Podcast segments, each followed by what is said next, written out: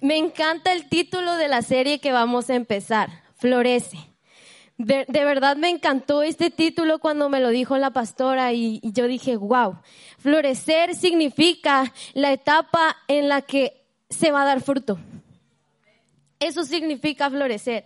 Y saben, el primer tema que se va a dar, y me tocó el gran privilegio de darles, es sobre la identidad. Y la verdad que a mi, a mi corta edad, tengo 20 años, gracias al Señor, tengo 20 años y, y sé que Dios ha formado una identidad desde que yo llegué a esta casa. De verdad. Pero saben, mi plática de hoy la titulé así, el reflejo del espejo. Si lo quieren anotar, es el reflejo del espejo. Y quiero que me acompañen a Gálatas 3:26, por favor, chicas. Sí, si ya lo tienen, pueden decirme ya lo tengo. Si ya está en la pantalla, díganme ya está. Ok, entonces vamos a leerlo. Gálatas 3:26 en la nueva versión internacional. Dice, todos ustedes son hijos de Dios mediante la fe en Cristo Jesús. Es súper corto este versículo, ¿verdad? Pero quiero volvérselos a leer y quedarnos con una frase muy sustanciosa de este versículo. Y es, todos ustedes son hijos de Dios. Y me quiero quedar con esta parte y quiero que lo repitas conmigo. Yo soy hija de Dios. Sí. Y vamos a quedarnos con esto, que somos hijas de Dios, y quiero que cierres tus ojos en este momento. Vamos a poner este tiempo en las manos de Dios. Señor, gracias porque tú has sido bueno. Y si estamos de pie hoy, es por tu gracia. Pero sobre todo, Señor, te pido que prepares hoy nuestros corazones, porque sabemos que tú quieres traer un movimiento que va a sacudir todo lo que estaba deteniendo nuestro momento para florecer como mujeres, como madres, como esposas, como hijas, Señor, pero sabemos que hoy vas a traer la identidad correcta para poder crecer y expandirnos y expandir lo que tú has hecho en nuestras vidas otras mujeres. Y pongo este tiempo y la palabra en tus manos. Que la palabra sea eficaz, Señor. Que la palabra que tú has depositado en mi corazón sea la correcta para cada una de ellas. En el nombre de Jesús. Amén. Y quiero empezar con una pregunta que yo ya sé la respuesta, ¿verdad? Pero me gustaría escuchar qué es lo que ustedes piensan. ¿Cuántas se han visto en un espejo?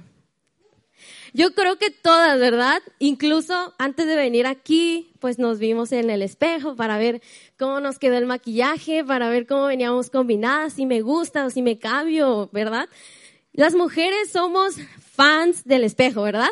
No podemos, hasta lo traemos en el bolso, ¿verdad? Pero ¿sabes qué? Hasta donde quiera que donde, donde vayamos, si encontramos un espejo, es como de que, y te pones, ¿verdad? Hasta en el baño a las mujeres nos ponen un espejo enorme porque todas queremos estar ahí, ¿verdad? Viéndonos, viendo a ver si no me pasé de la línea del labial, si me salió bien la línea de aquí, si ya se me hizo para abajo, o viendo, ¿verdad? Si todavía el maquillaje sigue ahí, si es cierto lo del Sprite que te mantiene el maquillaje, o sea, tú ves todo, o, ves cómo te, te, quedó, si ya se te desfajó la blusa, te la vuelves a fajar, ¿verdad? Somos así las mujeres. Pero ¿sabes qué? Muchas de nosotras nos levantamos cada día con miedo de vernos en el espejo. Es verdad, a pesar de que lo amamos, nos da miedo vernos en él. ¿Y sabes por qué? Porque el espejo refleja todo, todo. O sea, tú te ves y luego, ay, no manches, no me había visto que a mí salió aquí algo. ¿verdad? O mira, esto yo no lo tenía. Y siempre cuando nos miramos, miramos los defectos. Por eso es que nos da miedo vernos en el espejo. No sé ustedes, pero yo un tiempo de mi vida batallé con esto. Y saben, yo me miraba en el espejo y encontraba mil errores. Y decía, Dios, es que esto no estaba aquí. ¿Qué pasó? ¿No? Es que no fueron, no pudieron ser los tacos de anoche. Y yo decía, es que estoy gordita. Si tan solo bajara unos kilos de más, todo sería perfecto. O algunas vamos al espejo y decimos, es que no me gusta mi nariz. Es que si mi nariz fuera más así, como, como la de la foto? O sea, sería mejor. O muchas veces empezamos a ver tantos defectos en nosotras que el vernos en el espejo es difícil. Y hay algunas personas que dicen, no me tomes fotos. Yo no me quiero ver en un espejo. Yo, yo estoy bien, así como estoy, yo, yo estoy bien. Porque le tienen miedo a mirar sus propios defectos. Y díganme quiénes en menos de cinco minutos paradas frente al espejo encuentran varios errores en, en, en ustedes, ¿verdad? A ver, levanten su mano. Sí, es verdad. Es verdad. Pero ¿sabes qué? Una realidad es que lo que se refleja en el espejo es lo que somos. Eso es lo que somos. Lo que se refleja en el espejo es lo que somos. Y sabes, yo tenía una amiga, bueno, la tengo todavía, ella es muy bonita. Y si se las presento, ella es súper delgadita y súper bonita, bien finita de la cara, así, ¿no? Y ella siempre me decía, Suri, qué hermosa estás. Suri, es que tienes una nariz bien bonita. Es que tienes un cuerpo muy bonito. Y yo me le quedaba viendo así de, o sea, ¿cómo puedes comparar esto con tu cuerpo delgado, verdad? o sea, y yo le decía, no, tú eres la bonita aquí. Tú estás delgada, tú tienes todo perfecto. Delgada te queda un bikini súper bonito, ¿verdad? Delgada te queda un vestido súper padre. Y saben, ella también veía sus defectos, porque yo conviví con ella y ella decía, se paraba al espejo y decía, si tan solo estuviera un poquito más llenita, que se me vieran bonitas las piernas. Si tan solo estuviera así. Y yo decía, tanto ella como yo tenemos errores. Vemos errores en nosotras, ¿no? Pero ¿sabes qué? ¿A cuántas nos ha pasado que una amiga te dice, oye, te ves bien bonita? Y tú le dices, no, tú eres la bonita. Yo no, ¿verdad? Que sí nos pasa. Ay, cómo somos las mujeres, no nos aceptamos, ¿verdad? Pero ¿sabes? Eh, muchas escuchamos más las voces del alrededor, ¿qué es lo que hace que nos vayamos mirando de una manera distinta? Las voces que has escuchado hasta que tú misma has dicho son las que hacen que ahora te veas como te ves. Y les quiero contar otra historia rapidísima, se los prometo, es que a mí me encanta contar historias, ¿eh? Y es que yo recuerdo que cuando iba a la secundaria, pues ahorita ya estudio en la universidad, recuerdo que hubo una etapa en mí en la que me gustaba comer mucho. Encontré una pasión por comer. No sé a cuántas les ha pasado que ven el pan y dices, no me puedo resistir. Tengo que comerme uno y ese uno se vuelven dos y ese dos se vuelven tres, ¿verdad? Y pues Dios me dio la gracia de vivir en una familia que tiene un sazón increíble y sobre todo una tía que me consiente demasiado y me encantaba estar en su casa porque cada diez minutos tenía comida en mi mano. Y era como, sí, qué rico Señor, gracias por esta comida, ¿no? Y yo comía y comía. Y yo siempre decía, ¿cuántas han dicho esto? Mi peso no me afecta. No. Yo puedo pesar 60 y para abajo y para arriba y no me afecta. Y yo decía eso, ¿saben? No me afecta. No me afecta si me dicen, oye, vas a engordar, ¿eh? No, no me afectaba, porque ese momento yo quería comer, quería yo disfrutar de los postres y de todo. Y saben, yo también decía, yo me amo como soy. No me afecta. Si alguien me dice, X, no me importa, el peso. Y jamás me van a ver en el gimnasio. Nunca. Porque sufrir te duele luego las piernas y luego vas caminando. Digo, no, nunca voy a estar en un gimnasio y menos van a escuchar que hago una dieta. Jamás. Yo a la comida no le digo que no. Y entonces pasó el tiempo, pasó el tiempo y una persona se acercó a mí y me dijo, oye, cuida tu peso. Y yo dije, no me afecta. Yo, sí, gracias, de verdad, gracias porque se preocupa por mí. Y, pero por dentro era como de que, no me importa, mi peso no me importa, de verdad. Y luego otras personas más cercanas se acercaban y me decían, oye, como que estás engordando, ¿verdad? Y oh, eso es lo que nos poncha, ¿verdad? Como que te veo más gordita, ¿qué te pasó? Y la verdad es que yo decía, esto no me afecta. Pero saben, la realidad era otra. Porque muchas veces creemos estar firmes en lo que somos, pero la verdad es que eso no es cierto. Porque llegamos al espejo y eso me pasaba a mí. Yo llegaba al espejo y me veía y era como de que utilizo ropa muy grande. mis pantalones están grandes. Yo me sentía insegura de usar un, un vestido. Y creo que los que me conocen me han visto muy pocas veces con vestido. Porque me sentía insegura. Incluso cuando iba a la playa era como de que no, yo no me meto al mar porque pues no.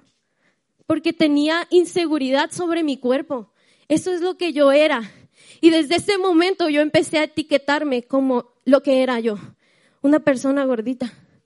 Así, o sea, literalmente es como si yo te mostrara mi credencial y dijera, se llama Hetsuri y es una gordita. Y entre muchas otras etiquetas. Y era algo que afectaba mi autoestima y era algo con lo que yo me sentí identificada y yo sabía que yo era eso.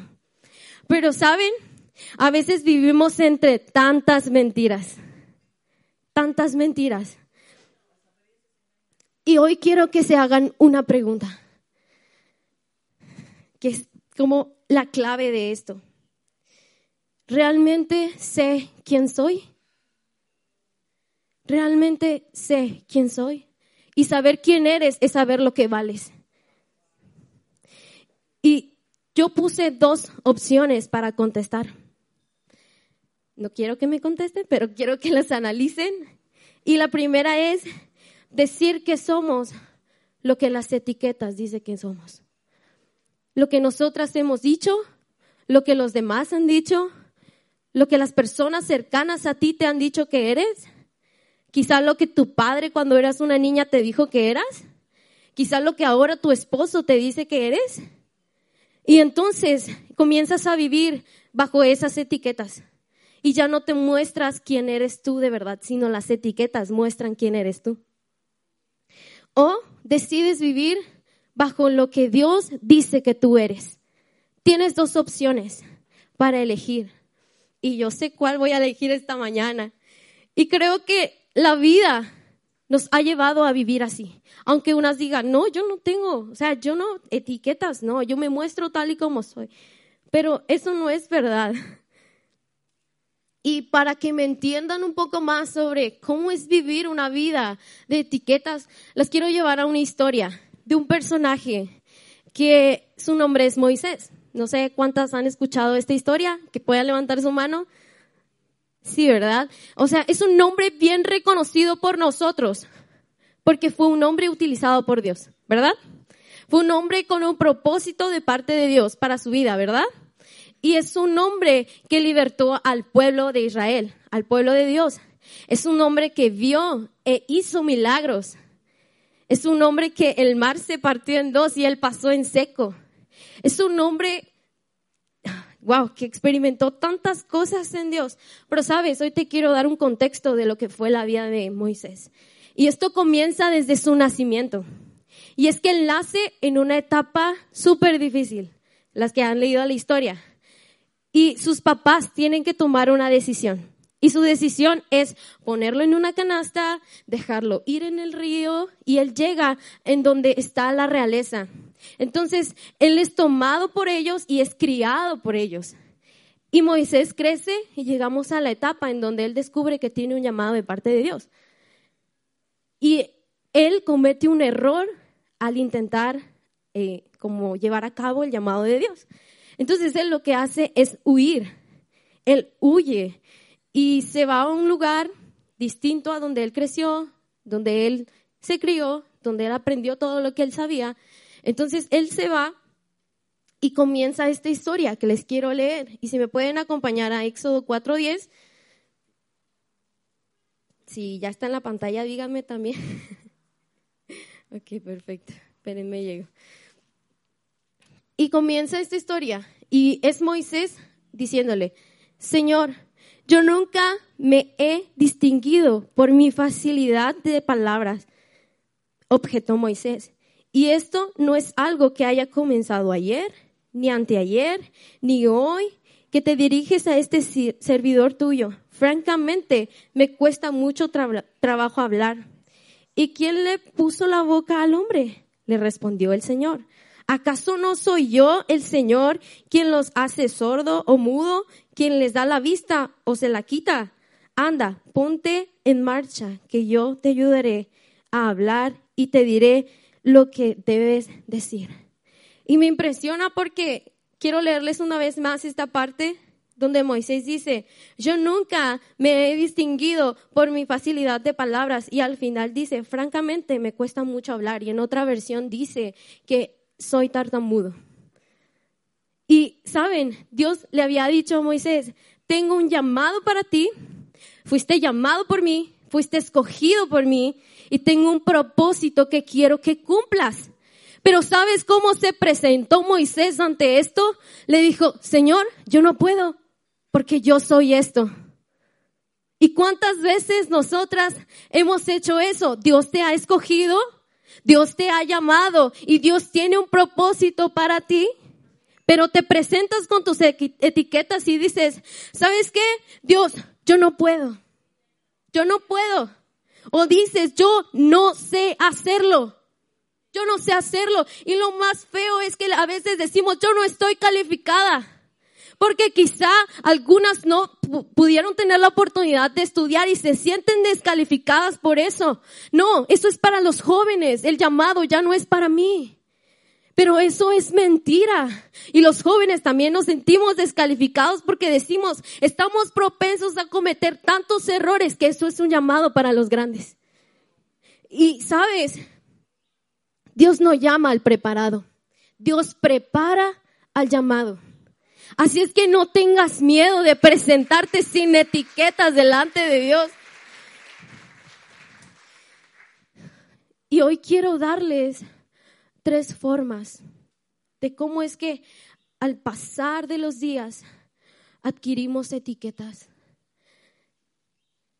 Y la primera de ellas es que nosotras mismas nos ponemos etiquetas. Nosotras mismas. Nos ponemos etiquetas porque sabemos cuál fue nuestro pasado. Sabemos cuáles son los errores que hemos cometido. Y sabes, lo hablamos. No sé si me entendieron. Lo hablamos porque sabemos nuestro pasado y lo hablamos y dices, es que yo soy esto, porque yo hice esto y yo lo soy. Y sabes que la palabra dice que la boca tiene poder. Todo lo que dices tiene poder. ¿Y por qué crees que vives en una vida bajo etiquetas? Porque tú eres la primera que te etiqueta. Y tú aceptas incluso lo que los demás dicen. Sí, es que yo realmente soy eso porque cuando yo intento hacer las cosas, siempre me salen mal. Y luego empiezas a hablar y empiezas a hablar cosas como, es que no puedo, yo, yo soy una tonta, yo nunca hago las cosas bien, nada me sale bien, y, comienzas tú misma a etiquetarte, incluso en tu persona, diciendo, es que sí, realmente soy fea, nunca voy a poder llegar a ser tan hermosa como esta persona o como esta persona. Y tú misma vas poniendo etiquetas en tu vida. Hemos creído lo que alrededor, las voces de alrededor dicen. Y sabes,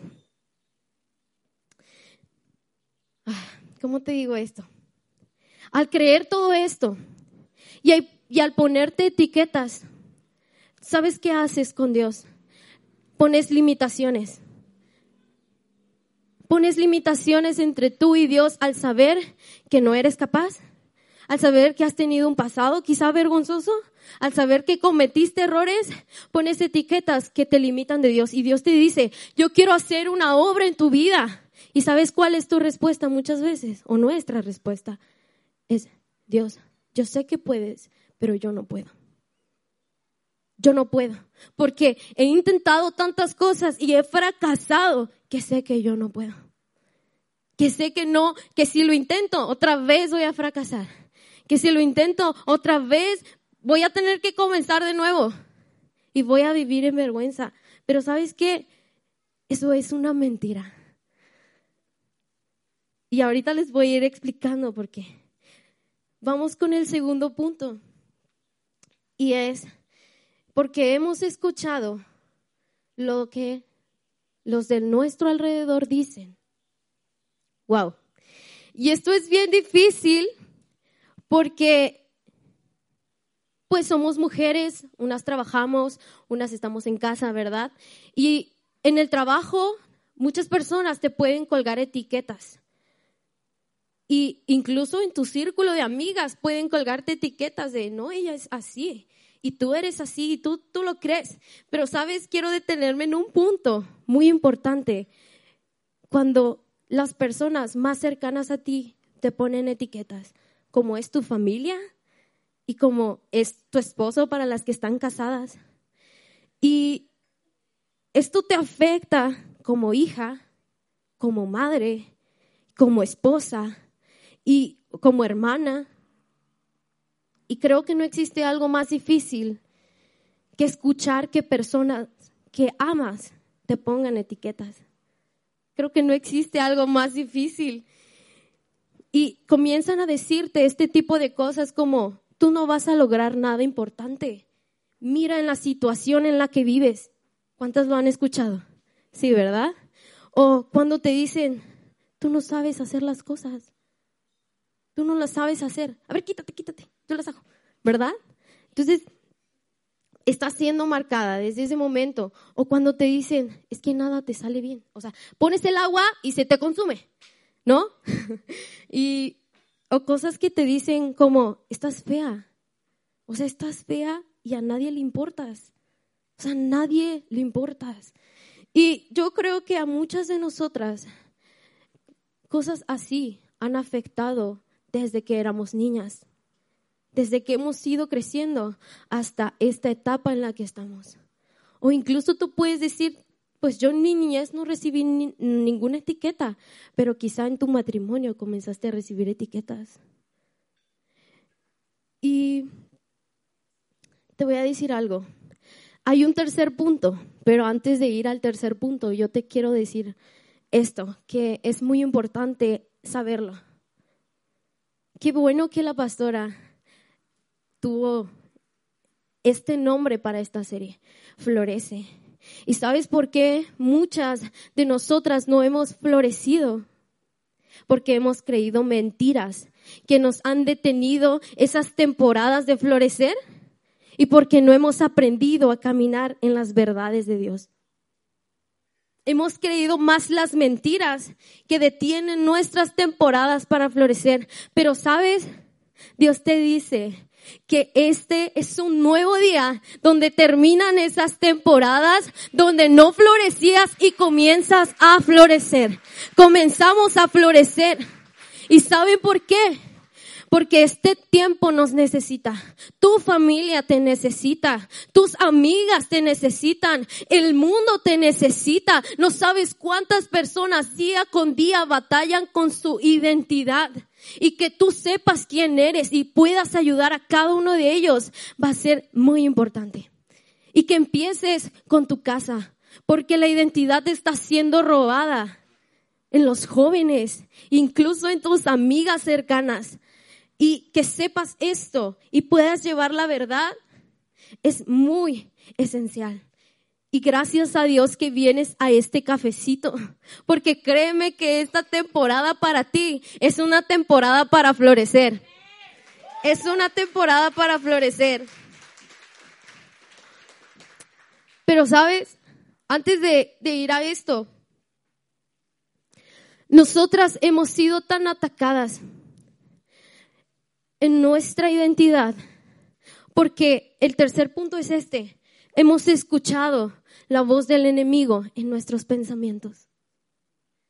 Hemos permitido que entre en nuestros pensamientos. Porque, ¿sabes? La Biblia dice que el enemigo vino a matar, a robar y a destruir. Y sabes, yo te lo digo hoy así. Y quiero que lo entiendas así como te lo voy a decir. El enemigo vino a robar tu identidad. ¿Sabes para qué? Para destruirte. Y tenerte atada en mentiras para matar los propósitos y el llamado que Dios tiene para ti. Eso es lo que vino a hacer el enemigo. A robar, a matar y a destruir. Y lo quiero repetir otra vez, porque dice que él vino a robar tu identidad para, para destruirte. Y al destruirte sabe que te va a tener atada en las mentiras que te has creído. Y porque te crees esas mentiras, tú no te crees capaz de cumplir el propósito y el llamado que Dios tiene para ti. ¿Y sabes cómo viene el enemigo? Viene bien sutil. Y él trae tu pasado, tus errores, y te dice, mira lo que fuiste, mira lo que eres, y mira lo que hiciste. ¿Y crees que así Dios te va a amar? ¿Y crees que con esos errores que cometiste, Dios te va a amar? Y eso es bien difícil, porque es una batalla en nuestros pensamientos. Y al final terminamos creyendo todo esto.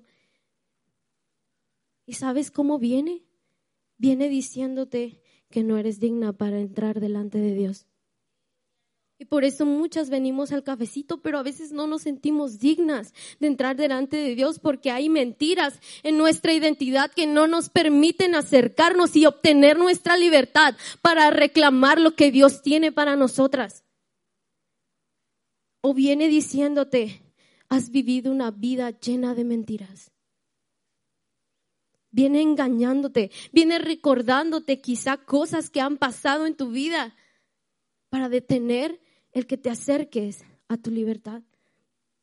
O viene diciéndote, tú nunca serás más de lo que ahora eres. Y por eso es que nos cuesta florecer, porque hay algo que está estorbando el que podamos dar fruto. Porque yo leía una definición y decía que florecer es la temporada en que las flores pueden abrir y esa es la forma en que ellas se pueden reproducir. Y sabes, el enemigo está robando esa temporada en que realmente puedes expandirte, en que realmente puedes crecer no solamente en lo exterior, en lo económico, sino en lo interior, en tu identidad como hija. Que realmente puedas acercarte sin vergüenza delante de Dios. Pero hoy te quiero decir algo. Todo esto es una mentira.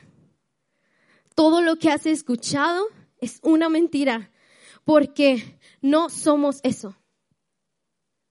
Nosotras no somos un fracaso. Nosotras no somos una casualidad.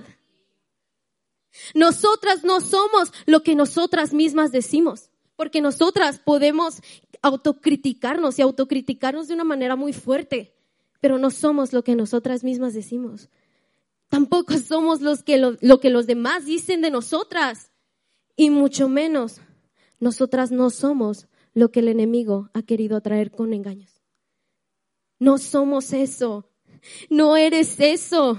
Yo no sé si tú te sientes feliz, pero yo al escuchar esto decía, gracias Señor por esta libertad que tú nos estás dando, porque hemos vivido atadas y creyendo que somos lo que realmente no somos. Y recuerdan que leímos en Gálatas que somos hijas de Dios. Y yo les quiero decir algo. Toda esa mentira se derriba al saber que tú estás parada en lo que Dios dice que tú eres. ¿Y sabes qué eres? Eres una hija de Dios. Porque eres llamada, porque eres escogida y tienes un gran propósito. ¿Y cuántos se alegran por eso? Tienes un gran propósito y el enemigo no ha podido frenar eso. No lo va a poder frenar. Y sabes, Hoy quiero que por, que por este día puedas entender todo lo que el enemigo ha venido trabajando en ti, en tu persona, y puedas ser libre de esto.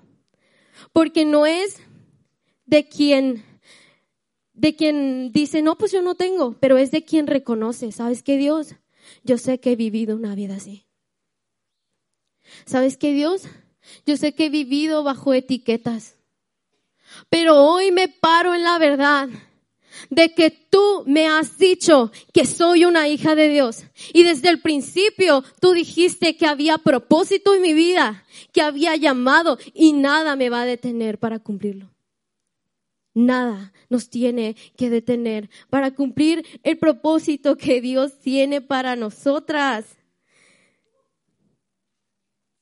No dejemos que nuestra identidad sea atacada por más pensamientos y por más cosas que pasamos.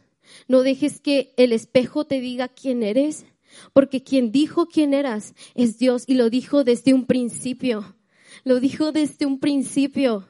Y sabes, hemos vivido una vida llena de mentiras. Y esto no comenzó ayer ni hoy, comenzó desde que Eva fue engañada por la serpiente. Y debemos entender que esto es algo que ha venido generación tras generación, el enemigo queriendo robar nuestra identidad. ¿Sabes por qué? Porque nosotras tenemos que cumplir propósitos. Y sabes, el reino de los cielos dice que sufre violencia y solamente las violentas lo arrebatan. Y yo creo que ustedes están recibiendo otra vez esa identidad de hijas que van por las promesas que Dios tiene para ustedes para su familia, para su matrimonio, porque todas estas mentiras vinieron a traer rupturas en las familias, en los matrimonios y en tu identidad. Y sabes, yo quiero terminar aquí porque creo que Dios quiere hacer algo poderoso en sus vidas hoy. Y hoy quiero que se pongan de pie todas las mujeres que saben que han vivido con etiquetas, pero reconocen que eso no define quiénes son. Porque realmente la posición que ustedes tienen es ser hijas de Dios, porque son hechura suya son hechuras suyas y sobre todo porque fueron escogidas para propósitos grandes. Y yo quiero que se pongan de pie, que cierren un momento sus ojos y que reconozcan delante de Dios y digan, realmente me he presentado delante de ti con etiquetas, creyendo que a veces no soy digna de cumplir propósitos. Cuando realmente mi identidad ha sido movida por mis pensamientos o por lo que han dicho los demás o porque quizá el enemigo ha traído cosas del pasado a querer mover mi presente, a querer detener lo que tú tienes para mí. Pero tú no eres lo que han dicho de ti.